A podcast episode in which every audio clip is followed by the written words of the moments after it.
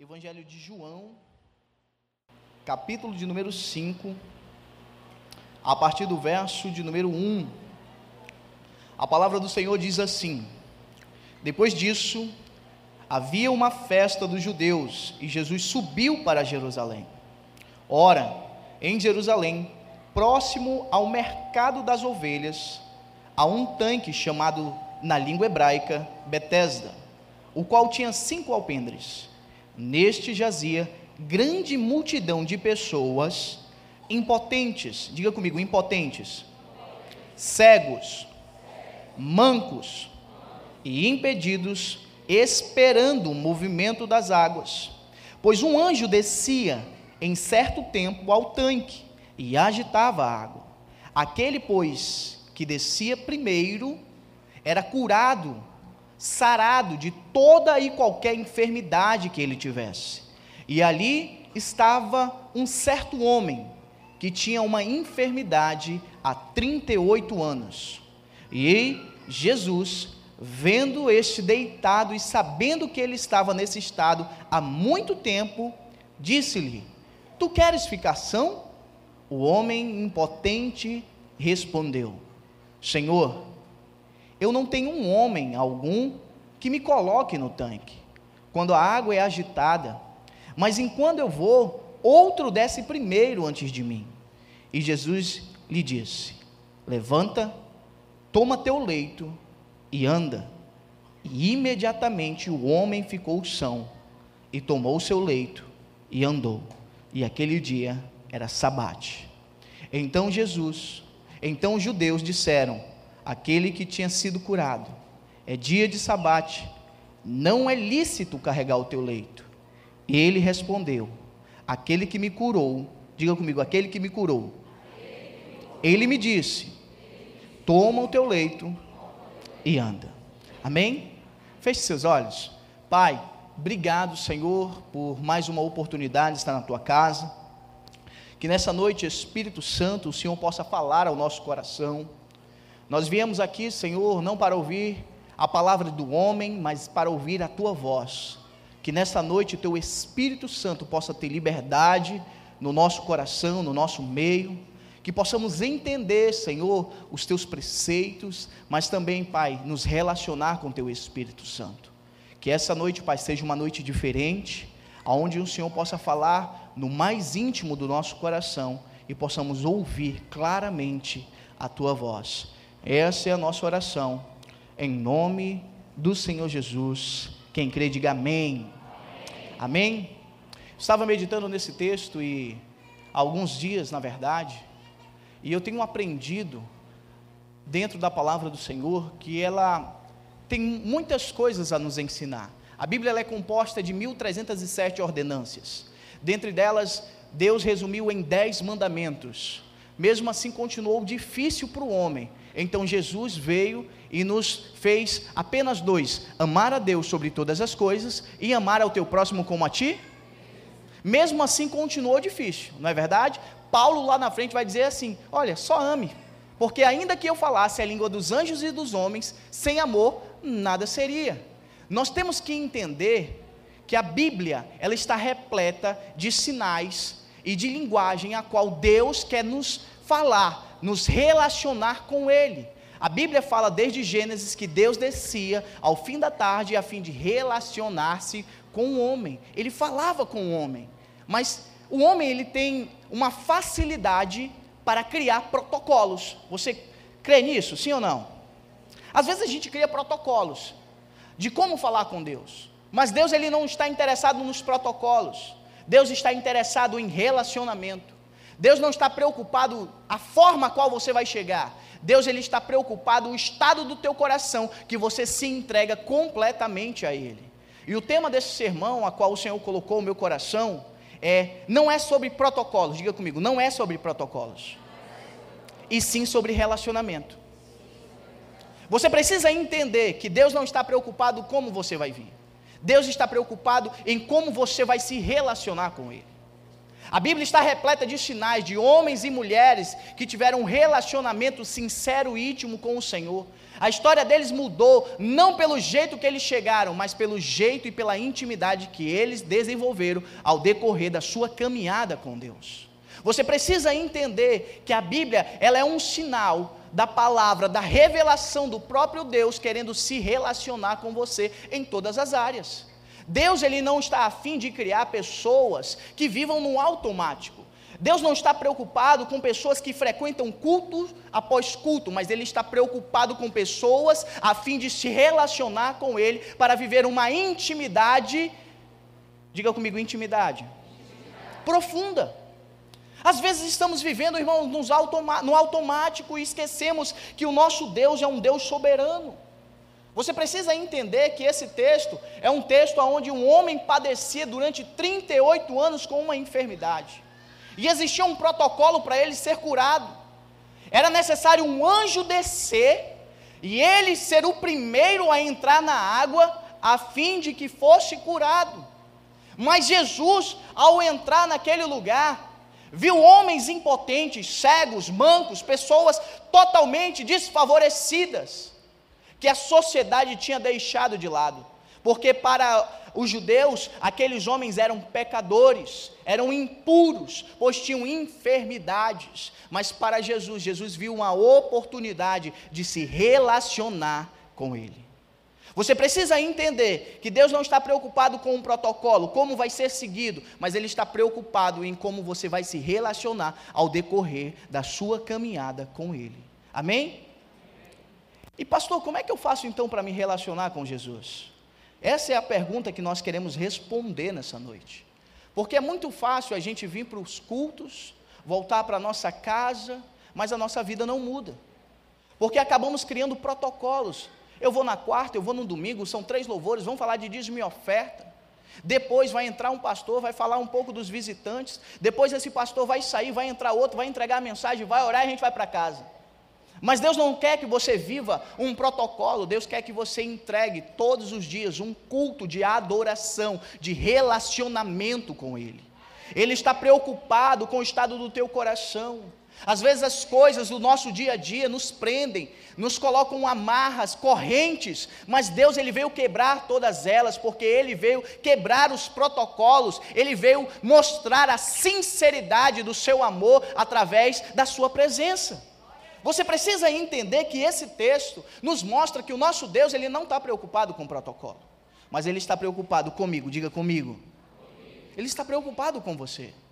Porque tem coisas no nosso dia a dia que acaba roubando a nossa presença, roubando a nossa atenção, roubando o nosso coração. E às vezes não é necessário fazer tantas coisas. Deus só precisa que você dê o primeiro passo, porque o nosso Deus, ele é intencional. O nosso Deus, ele é um Deus sincero. Nosso Deus é um Deus que nos chama a viver esse relacionamento. A Bíblia está repleta de passagens que falam como Deus quer se relacionar com o homem. Às vezes estamos vindo aos cultos, mas estamos deixando o nosso coração em casa. Pastor, mas como assim? Porque acabamos criando ritos, acabamos caindo na rotina de frequentar lugares, Entenda, meu irmão, Deus não criou você para frequentar lugares. Deus criou você para viver a adoração do relacionamento em todas as instâncias da sua vida. Você precisa entender que Deus quer se relacionar com você, com a sua casa, com a sua família, com o seu casamento, com os seus negócios. Deus quer fazer parte da sua vida. Mas às vezes deixamos Deus do lado de fora e colocamos os compromissos, as regras, os protocolos, as equações da nossa vida e deixamos o nosso Deus limitado. Mas o nosso Deus, ele é poderoso, amém? Nosso Deus, ele é um Deus poderoso. Pastor, então como é que eu faço para viver esse relacionamento com Jesus? Esse texto me mostra pelo menos três verdades. A primeira dela, diga assim comigo: seja sincero. Pastor, seja sincero. Sim, seja sincero com Deus. Às vezes vivemos o nosso relacionamento mascarado. Às vezes criamos situações para deixar de lado aquilo que nos afasta da presença verdadeira do nosso Deus. Deus ele não quer que você viva um relacionamento de mentiras. Enganando a si mesmo, porque Deus conhece o teu coração, o teu estado, o teu espírito. A palavra do Senhor diz que antes da palavra me chegar à boca, o Senhor já conhece todas elas. Então entenda, meu irmão, para viver um relacionamento com o nosso Senhor Jesus, é necessário sinceridade do nosso coração. Porque a sinceridade, ela vai tirar as máscaras a qual chegamos. Deus ele conhece a sua essência, ele conhece as tuas fraquezas, ele conhece as tuas limitações, porque foi ele que te fez. Mas às vezes estamos enganando a nós mesmos, dizendo: Senhor, eu não preciso disso. Senhor, eu consigo vencer isso. Mas entenda, meu irmão, se você quer ter um relacionamento com Jesus, você precisa de sinceridade. Diga comigo, sinceridade. Quando temos sinceridade, meu irmão, tiramos as barreiras que nos impede de nos aproximarmos do nosso Deus. Esse texto nos mostra que Jesus, ao chegar naquele lugar, ele olha para todas as pessoas, mas um em especial chama a atenção dele. E ao chegar naquele lugar, o outro diz assim: Poxa, olha só, é ninguém me leva lá, o homem não me carrega, por isso que eu não consigo ser curado. Ele estava colocando para fora aquilo que estava prendendo ele, mas ele está sendo sim vocês estão aqui, amém? amém? Ele estava sendo sincero. Jesus, ele quer sinceridade do nosso coração. Às vezes fazemos orações mentirosas, dizendo: Senhor, obrigado por essa comida, obrigado pela minha família, obrigado por tudo, mas dentro do nosso coração, nosso coração está distante daquilo que estamos falando. Por quê? Porque criamos protocolos de dizer assim: Senhor, está tudo bem, mas Deus conhece a nossa essência, irmão. Ele precisa que você abra sua boca e declare para ele: Senhor, hoje não foi um dia legal, hoje não foi bem, hoje as coisas fugiram do controle, isso me doeu, porque ele já sabe de tudo que aconteceu na tua vida e ele sabe o que vai acontecer. Mas você precisa entender que a sinceridade abre com portas do céu para Deus te abençoar. Seja sincero. Às vezes criamos protocolos sem necessidade. Às vezes dizemos assim: não, Deus vai me abençoar porque Fulano de Tal fez dessa maneira. Meu irmão, deixa eu te dizer: Deus te fez de maneira específica. Nem as tuas digitais nas duas mãos são as mesmas. Cada uma tem um significado, um jeito, uma forma que foi feita. Então entenda, Deus ele tem algo particular com você. Seja sincero, porque ele está aqui para te dar a cura a qual você precisa. Ele precisa desse momento de relacionamento. Mas você precisa entender que você precisa ser sincero. Ah, pastor, é porque eu não, eu não gosto de contar os meus problemas. Deixa eu te dizer, meu irmão, você conta para o seu amigo, você conta para o seu vizinho, para o seu familiar, mas você não conta para Deus. O teu vizinho não vai resolver, o teu familiar vai te julgar. Mas Deus ele está aqui de toda maneira, porque Ele diz assim: Vinde a mim, todos que estão cansados e sobrecarregados, que eu vos aliviarei. Aprendei de mim, que sou manso e humilde. Meu irmão, ele não está aqui para te julgar, pelo contrário, ele está aqui para te ajudar a vencer os teus obstáculos, mas para isso você precisa de sinceridade na sua vida. É que nem você colocar o seu filho na melhor escola, com os materiais, com os melhores professores, pagando mensalidades altíssimas, mas se seu filho não quiser aprender, ele não vai aprender. Sabe por quê? Porque sinceridade traz intenção, diga comigo, intenção, do nosso coração. Você precisa entender que o nosso Deus, ele é um Deus intencional. Desde o princípio, ele tem a intenção de se relacionar com o seu povo. Mas o povo, devido ao seu medo, tem medo de se relacionar com Deus. Por quê? Sabe o porquê? Porque todas as vezes que Deus entra numa situação, algo dentro de nós muda. Deus ele precisa que você entenda que esse relacionamento só vai ser possível se você for sincero. Não tem como viver mascarado na presença do nosso Deus. A palavra do Senhor nos mostra, lá em Hebreus capítulo 10, verso 22, assim, aproximando-se de Deus, com um coração sincero e com plena convicção da fé, tendo os corações aspergidos para purificar de uma consciência culpada e o nosso corpo lavados com água pura. Você precisa entender que se você quer se aproximar do nosso Deus, você precisa ter um coração sincero. Às vezes criamos protocolos sem necessidade, você concorda comigo, sim ou não? Às vezes a gente acha que chegar na presença de Deus é pegar uma senha, número 27, e esperar Deus te chamar. Mas entenda que desde o princípio, Deus se relacionava com o homem, mas por causa do pecado, o homem então se afasta de Deus. É necessário Jesus vir, rasgar o véu, nos mostrar que temos livre acesso ao nosso Pai, que agora não precisamos criar protocolos para entrar na presença do Pai. Mas às vezes estamos tão, tão no automático que esquecemos que o nosso Deus é um Deus intencional. Não viva de máscaras, mas também não viva de desculpas. Diga comigo, desculpas. Você conhece alguém que é bom de desculpa? Esse alguém somos nós. Temos a facilidade para criar desculpas na nossa vida. Às vezes não nos relacionamos com Deus, dizemos que é por causa do fulano, do beltrano, do ciclano. Mas entenda que o relacionamento, a parte de Deus ele já está fazendo, agora parte de cada um de nós. Pare de arranjar de culpados para aquilo que Deus quer mudar dentro de você.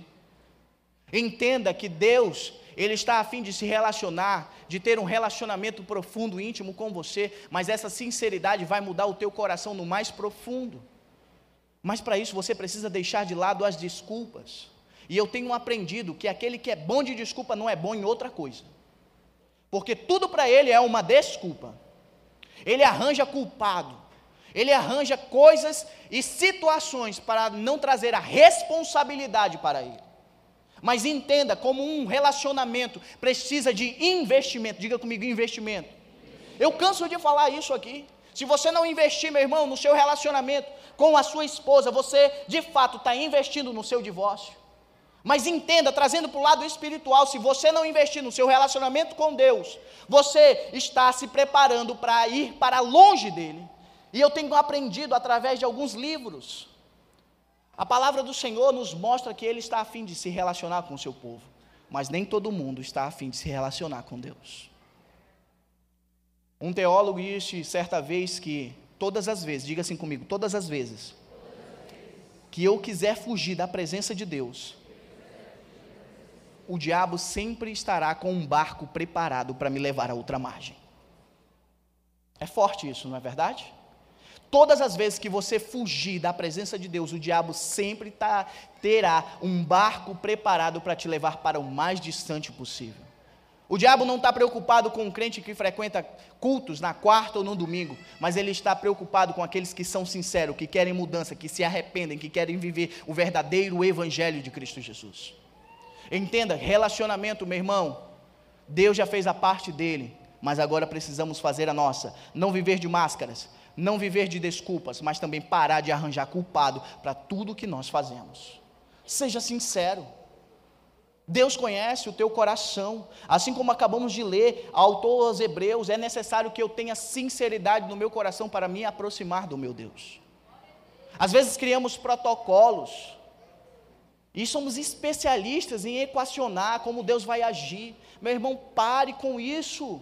Entenda, seja sincero com Deus, assim como esse homem foi. Ao ver Jesus, a primeira coisa que ele disse: Ó oh, Senhor, eu não consigo ir porque são muitos homens, são muitas pessoas. Você imagina um lugar repleto de pessoas doentes, enfermas. E naquele lugar, apenas alguns potes de água estavam ali e o anjo descia de tempos em tempos. Então imagina como estaria aquele lugar.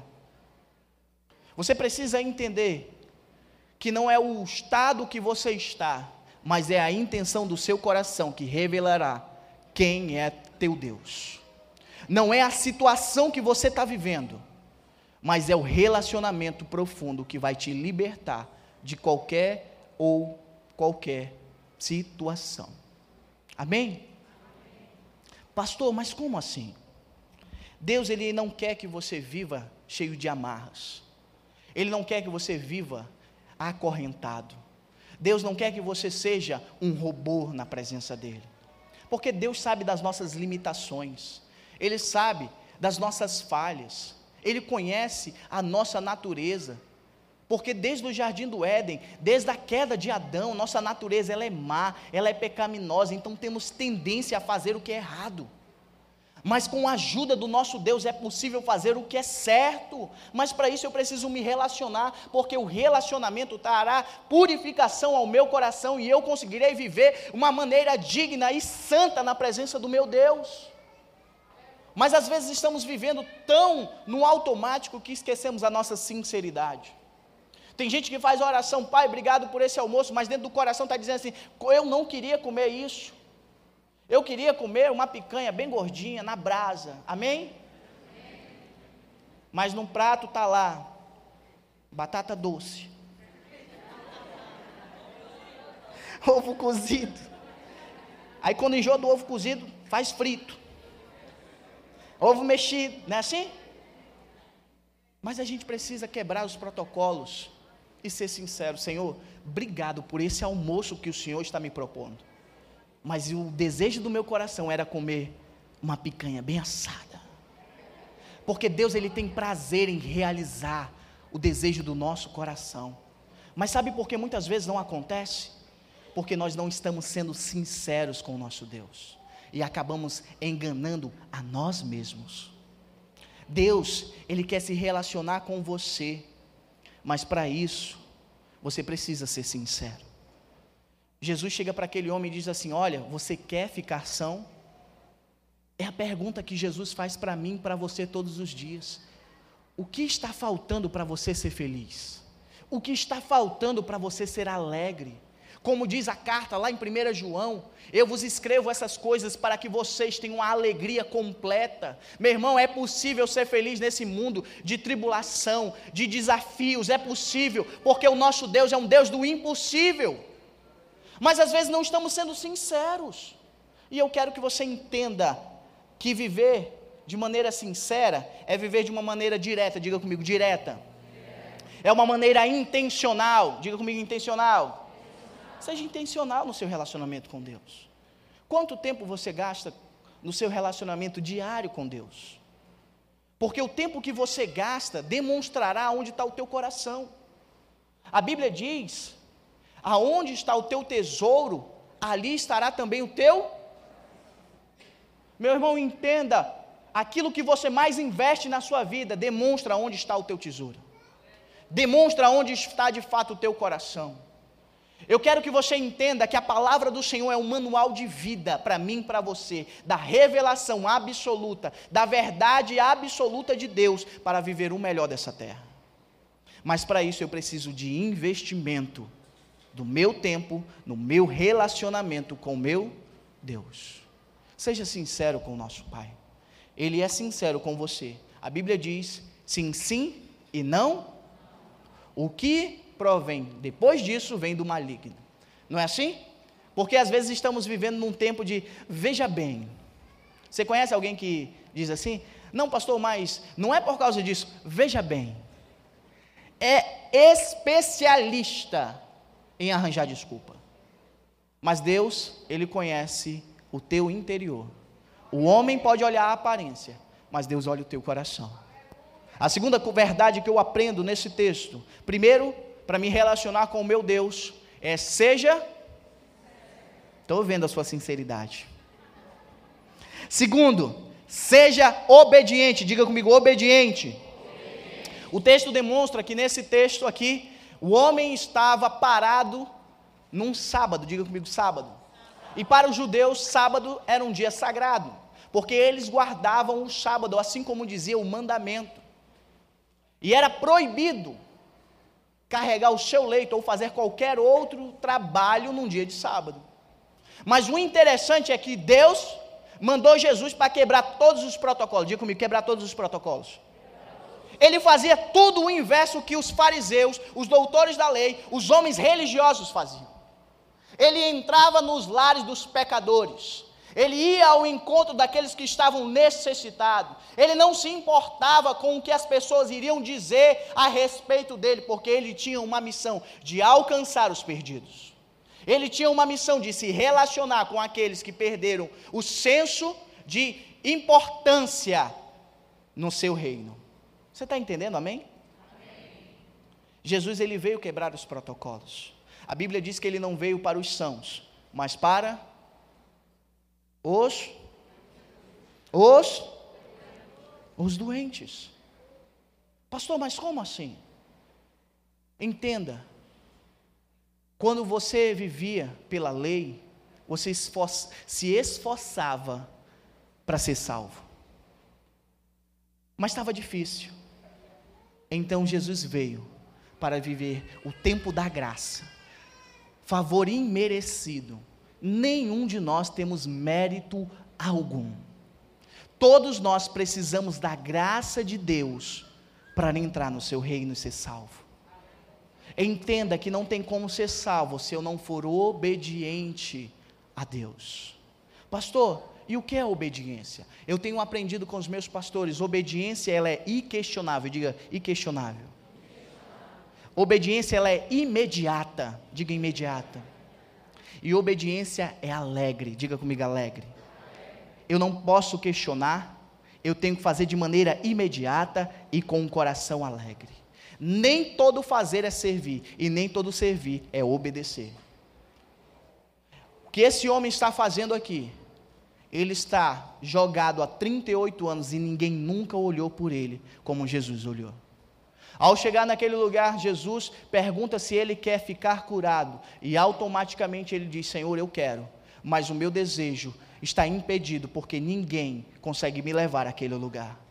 Mas o milagre veio ao encontro dele pela obediência que Deus tinha visto no coração. Porque a partir do momento que Jesus diz assim, verso 8: Levanta, toma o teu leito e anda. Ele não pensou duas vezes. Ele ficou são, pegou o seu leito e andou. Ele não estava se importando com o que os religiosos iriam achar se ele tivesse carregando o seu leito. Ele não estava preocupado com o que as pessoas iam achar vendo ele carregar o seu leito. Sabe o que isso quer dizer, meu irmão? Algumas vezes da nossa vida, Deus vai fazer você carregar situações para que todos possam ver como Ele é poderoso na tua vida. Ele vai quebrar todos os protocolos, porque todo mundo vai olhar para você e vai dizer assim: não tinha jeito. Realmente, aos olhos humanos, não tinha jeito. Mas o nosso Deus, Ele é especialista no impossível. E quando obedecemos a Deus, abrimos uma porta de intimidade, de um relacionamento profundo. A obediência me leva a lugares que eu nunca pensei em estar. A obediência abre as comportas do céu de um relacionamento tão profundo, como diz a palavra: aquele que estando em mim, eu que sou a videira verdadeira, esse dará frutos. Mas você precisa entender que os, o fato de você estar ligado na videira verdadeira é o fato de você obedecer. Não tem como ter resultado se eu não tiver obediência no meu coração. Obediência não tem nada a ver com eu entender o que Deus está fazendo. Às vezes a gente está vivendo situações, equações, tentando equacionar como Deus age. Ah, Deus agiu assim na vida de fulano. Eu vou fazer a mesma coisa porque isso vai dar certo para mim. Entenda, não vai dar. Sabe por quê? Porque Deus tem uma maneira especial de tratar com você. Todas as vezes que você tentar replicar o que Deus está fazendo na vida de alguém, não vai dar certo. Porque Deus, ele tem algo particular com você. Porque ele sabe das suas fraquezas, das suas limitações. Mas você precisa entender que ele vai tratar a tua obedi obedi obediência. Obedecer é fácil? Não é fácil. É difícil? E como é difícil? Porque obedecer faz com que a gente deixe a nossa razão de lado. O nosso Deus, ele age de maneira sobrenatural. Parece que quando as nuvens se fecham, a tempestade se levanta, é que Deus começa a transformar o estado do nosso coração. Se fosse pelas nossas equações, a gente dizia assim: não, o Senhor vai fazer assim, vai fazer assado. É, basta eu orar três vezes, três horas da manhã, que vai dar tudo certo. Ah, se a vida fosse assim. Mas todas as vezes que você tenta entender o agir de Deus, Ele vai lá e mistura tudo. Você já viveu essa experiência? Logo quando a gente se converte, a primeira coisa que a gente tenta entender é como Deus age.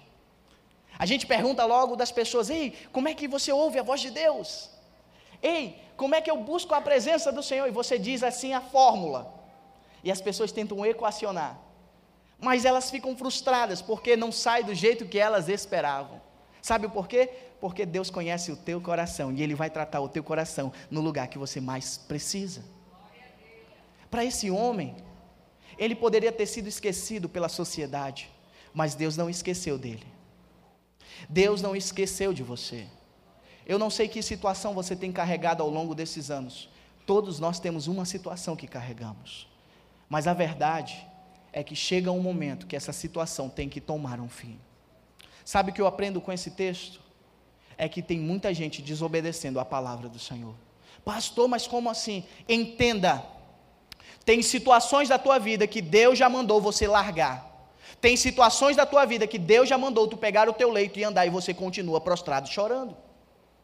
Você precisa entender que Deus já te curou, já te libertou, para você ser feliz, alegre, ter esperança, mas você continua prostrado, porque você passa mais tempo alimentando o teu problema do que alimentando a tua fé na obediência do nosso Deus.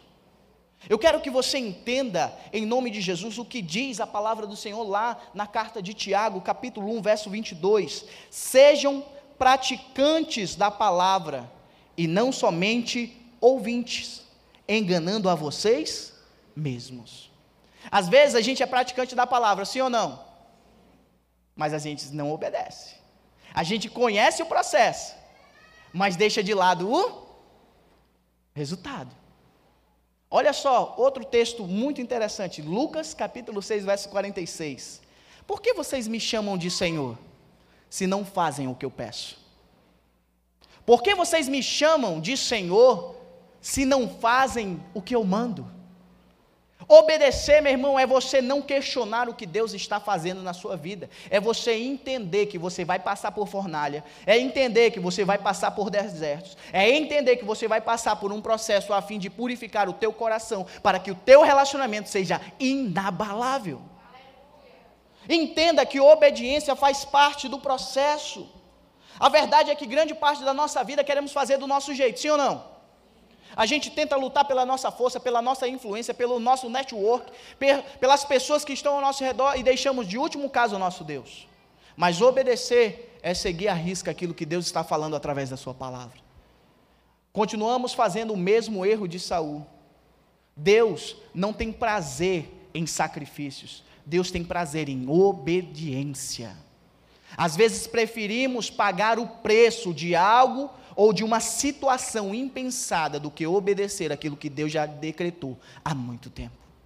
Eu quero que você entenda que Deus está a fim de se relacionar com você, mas você precisa obedecer fielmente aquilo que Ele fala. E o fato de você obedecer fielmente, isso levantará pessoas e situações que irão contra você. Mas é natural, porque o cristão, ele anda na contramão desse mundo. Certo teólogo uma vez disse que se no mundo você, na sua caminhada, não esbarrar com o diabo, se preocupe, pois você está indo na mesma direção que ele. O que eu estou tentando te dizer nessa noite é que se você é um cristão verdadeiro, que tem desejo no seu coração de ter um relacionamento íntimo com o Senhor, comece a obedecer e essa obediência trará a você coisas que você nunca pensou e nunca imaginou. Obediência vai trazer à existência aquilo que você mais precisa. Deus, Ele conhece a tua necessidade. Deus conhece o que você mais precisa. Às vezes você acha que precisa de algo, mas você não precisa. Às vezes a nossa vida ela está sendo mais egocêntrica do que cristocêntrica. Quando estamos tendo uma vida cristocêntrica, a nossa vida vira, vive em torno de Cristo Jesus, dos desejos do reino de Deus, da vontade de Deus para a minha vida. Mas quando a nossa vida está sendo egocêntrica, eu penso em apenas ganhar as coisas para o meu bem, para a minha pessoa. Deus ele não quer que você viva cheia de coisas egocêntricas, mas que você viva uma vida cristocêntrica em nome de Jesus. Amém? Amém. Seja sincero, seja obediente. Ser obediente, meu irmão, é você entender, diga comigo, é eu entender que Deus vai provar o meu coração. Entenda que obediência é um tratamento de Deus para purificar o nosso coração.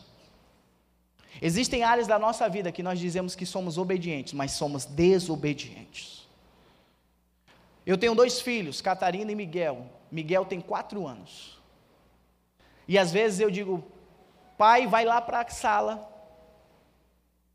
Deixa o papai estudar. E o Miguel diz: Tá bom, pai, eu vou. Dois minutos depois, o que ele faz? Ele entra no quarto novamente. Pai, está muito calor. Está muito calor. Falei: Liga o ventilador. Tá bom, pai. Dois minutos depois, pai, continua muito calor. Então eu peço: Não, então liga o ar. Mas dois minutos depois, ele: Pai, eu quero ficar aqui. O desejo do coração dele é de obedecer. Mas ele tenta equacionar a obediência com aquilo que ele quer. Quando eu falo para minha filha Catarina, que tem 10 anos, minha filha, vá lá para a sala, que o papai quer estudar. Automaticamente ela vai.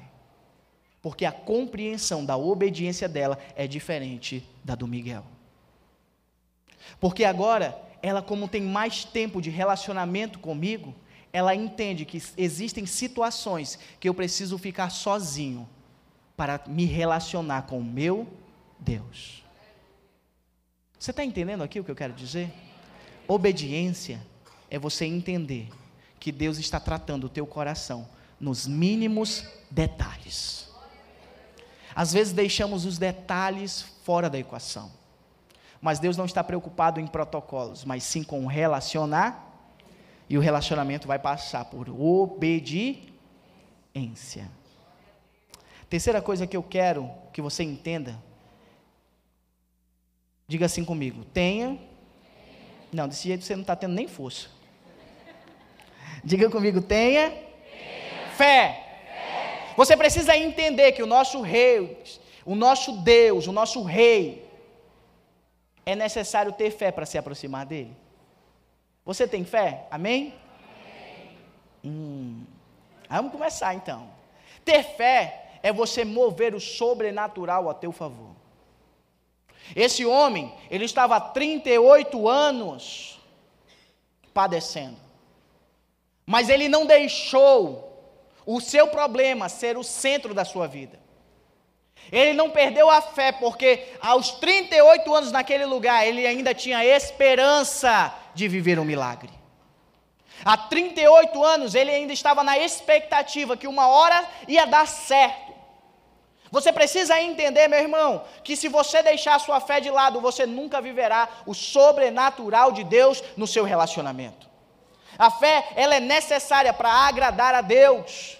E todos aqueles que necessitam de fé têm que pedir ao próprio Deus, porque Ele acrescentará. Precisamos desenvolver a nossa fé dia após dia, como um relacionamento, se conhecendo diariamente. A fé é uma bomba atômica no mundo espiritual. Deus já nos deu a vitória, o véu já foi rasgado, você já tem livre acesso a Deus, mas o que está faltando é você exercitar a sua fé. E quando exercitamos a nossa fé, meu irmão, o diabo bate em retirada. Sabe o porquê? Porque ele já perdeu a batalha. Deus já nos deu a vitória, somos mais que vencedores em Cristo Jesus. Mas eu preciso, meu irmão, exercitar a minha fé diariamente. Ter fé, meu irmão, é você entender que o meu problema não é o centro da minha vida. Ter fé é eu parar de alimentar os gigantes que ficam se levantando diariamente. Ter fé é você cortar o mal pela raiz e entender que o resultado não vem de você, mas vem de Deus. Às vezes criamos expectativas, equações, protocolos de como Deus vai fazer, mas Deus já decretou a vitória, basta você tomar postura. Existem situações na tua vida que Deus já mandou você se levantar, mas você continua prostrado chorando. Ter fé é você enxergar que o resultado já está a caminho, é questão de tempo de Deus te abençoar nesse relacionamento. Quando eu tenho fé, eu boto para correr todas as situações que estão ao meu redor, porque eu entendo que o poder não vem de mim, mas vem do meu Deus. Pare de lutar com as forças do seu braço. Tem irmão que parece que vive o UFC, pastor, eu estou na luta, eu estou na luta, eu estou na luta. Todo sábado, 23 horas, parece que entra a luta na vida dele. Ajuda ele, Senhor. Não é verdade? Mas deixa eu te dizer, meu irmão, deserto não é lugar para você morar. Luta meu irmão, uma hora ou outra vai aparecer, mas viver na luta tem algo errado. Viver no deserto, Deus não criou o povo para morar no deserto, Deus criou o povo para passar pelo deserto e ir para a terra prometida. Mas por causa da incredulidade do povo, eles ficaram. Eu quero que você entenda nessa noite, em nome de Jesus, que o fato de você não estar vencendo esse problema é o fato que você ainda não começou a exercitar a sua fé. A Bíblia diz que se eu tiver fé do tamanho de um grão de mostardas, eu falarei a um monte, sai desse lugar e vai para o outro, e assim ele fará. Quando eu tenho fé, meu irmão, as comportas do céu estão abertas e eu tenho livre acesso para pegar aquilo que eu necessito. Eu quero que você entenda, como diz a palavra do Senhor, autor aos Hebreus 11, 6, diz assim: sem fé é impossível agradar a Deus, porque quem deles se aproxima precisa crer, diga comigo, crer, que Ele existe e que a recompensa aqueles que o buscam. Meu irmão, existe uma recompensa para aqueles que buscam esse relacionamento. Há uma autoridade espiritual a qual todos verão na sua vida. Mas sem fé é impossível agradar a Deus. Eu quero que você entenda que no Novo Testamento, Paulo nos ensina que os seus discípulos tentaram expulsar um demônio. Você conhece essa história? Eles chegaram lá. Eu sirvo a Deus em nome de Jesus. Mas o diabo olha para ele e diz assim: Olha, o Deus de Paulo eu conheço, mas o vosso Deus eu não conheço. A Bíblia diz que eles saíram sendo espancados e com as roupas rasgadas. Sabe o porquê? Porque eles poderiam conhecer até todos os preceitos, mas eles não tinham uma vida de intimidade com Deus. A autoridade não vem com um tempo de igreja que você frequenta, mas com um tempo de intimidade que você investe. Esse problema que você está vivendo, dia após dia, ele só, ele só será vencido através da intimidade com Jesus. É quando você abre o seu coração e diz assim: Senhor, eu já tentei do meu jeito, mas agora eu quero tentar do jeito certo. Porque agora eu, eu sou sincero, isso não vai mais me prender. Porque agora eu aprendi que obedecer faz parte do processo. Mas eu também preciso exercitar a minha fé. Pastor, e por que, que Deus faz isso? Naquele tempo, muitos religiosos não entendiam. Eles conheciam a letra, mas desconheciam o poder de Deus. É bom conhecer a Bíblia, mas também é bom conhecer o poder de Deus. A Bíblia diz que até o diabo e os seus demônios crê e estremece diante do poder de Deus. E às vezes, dia após dia, vamos para o culto. Nós cremos que Deus pode fazer milagre na vida de todo mundo, menos na nossa. Nós cremos que Deus pode libertar, curar, transformar a vida do ciclano, do beltrano, mas na minha parece impossível. Mas nessa noite, na autoridade do nome de Jesus, essa história vai mudar. A fé que está dentro de você vai transbordar em rica presença do Senhor. Eu quero que você entenda que a fé, a fé, ela não vai olhar as circunstâncias ela vai te dar chaves para alcançar a intimidade a qual você tanto busca. A fé, ela não olha o problema, ela olha o resultado. A fé, ela não olha o processo, ela continua crendo no resultado. Eu estava falando no culto de, de manhã, que uma coisa que me chama a atenção no Antigo Testamento é o fato de Daniel e seus amigos viverem experiências pessoais.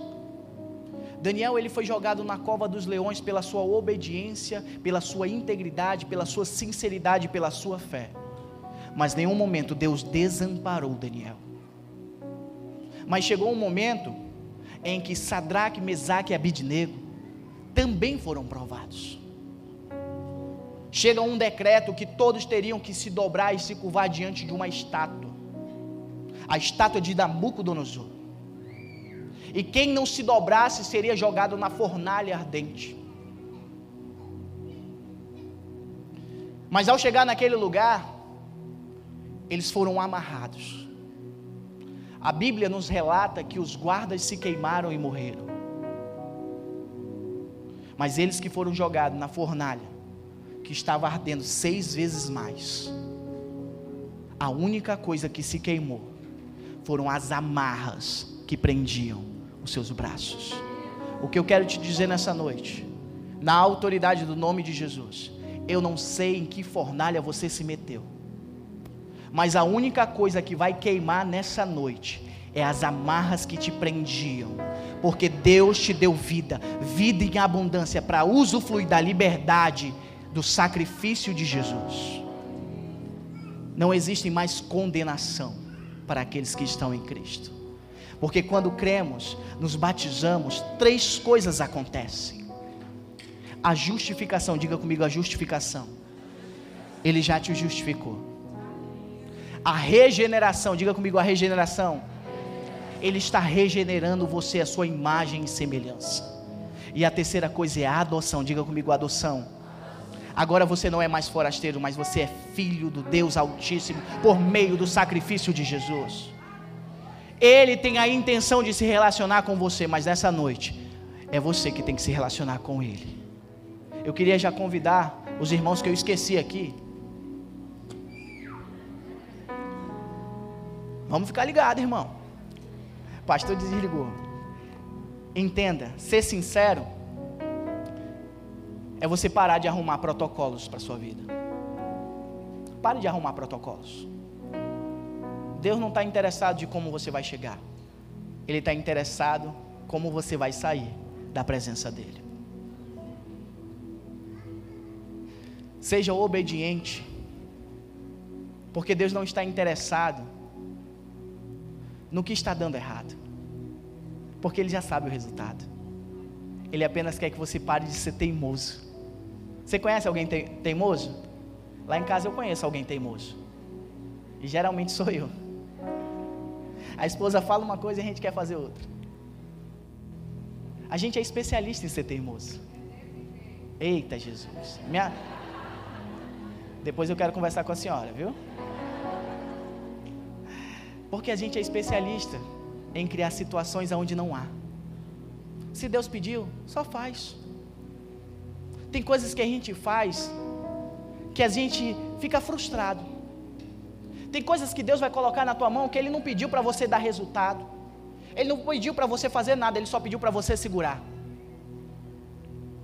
Mas por causa das equações da nossa vida, nós queremos mostrar resultado.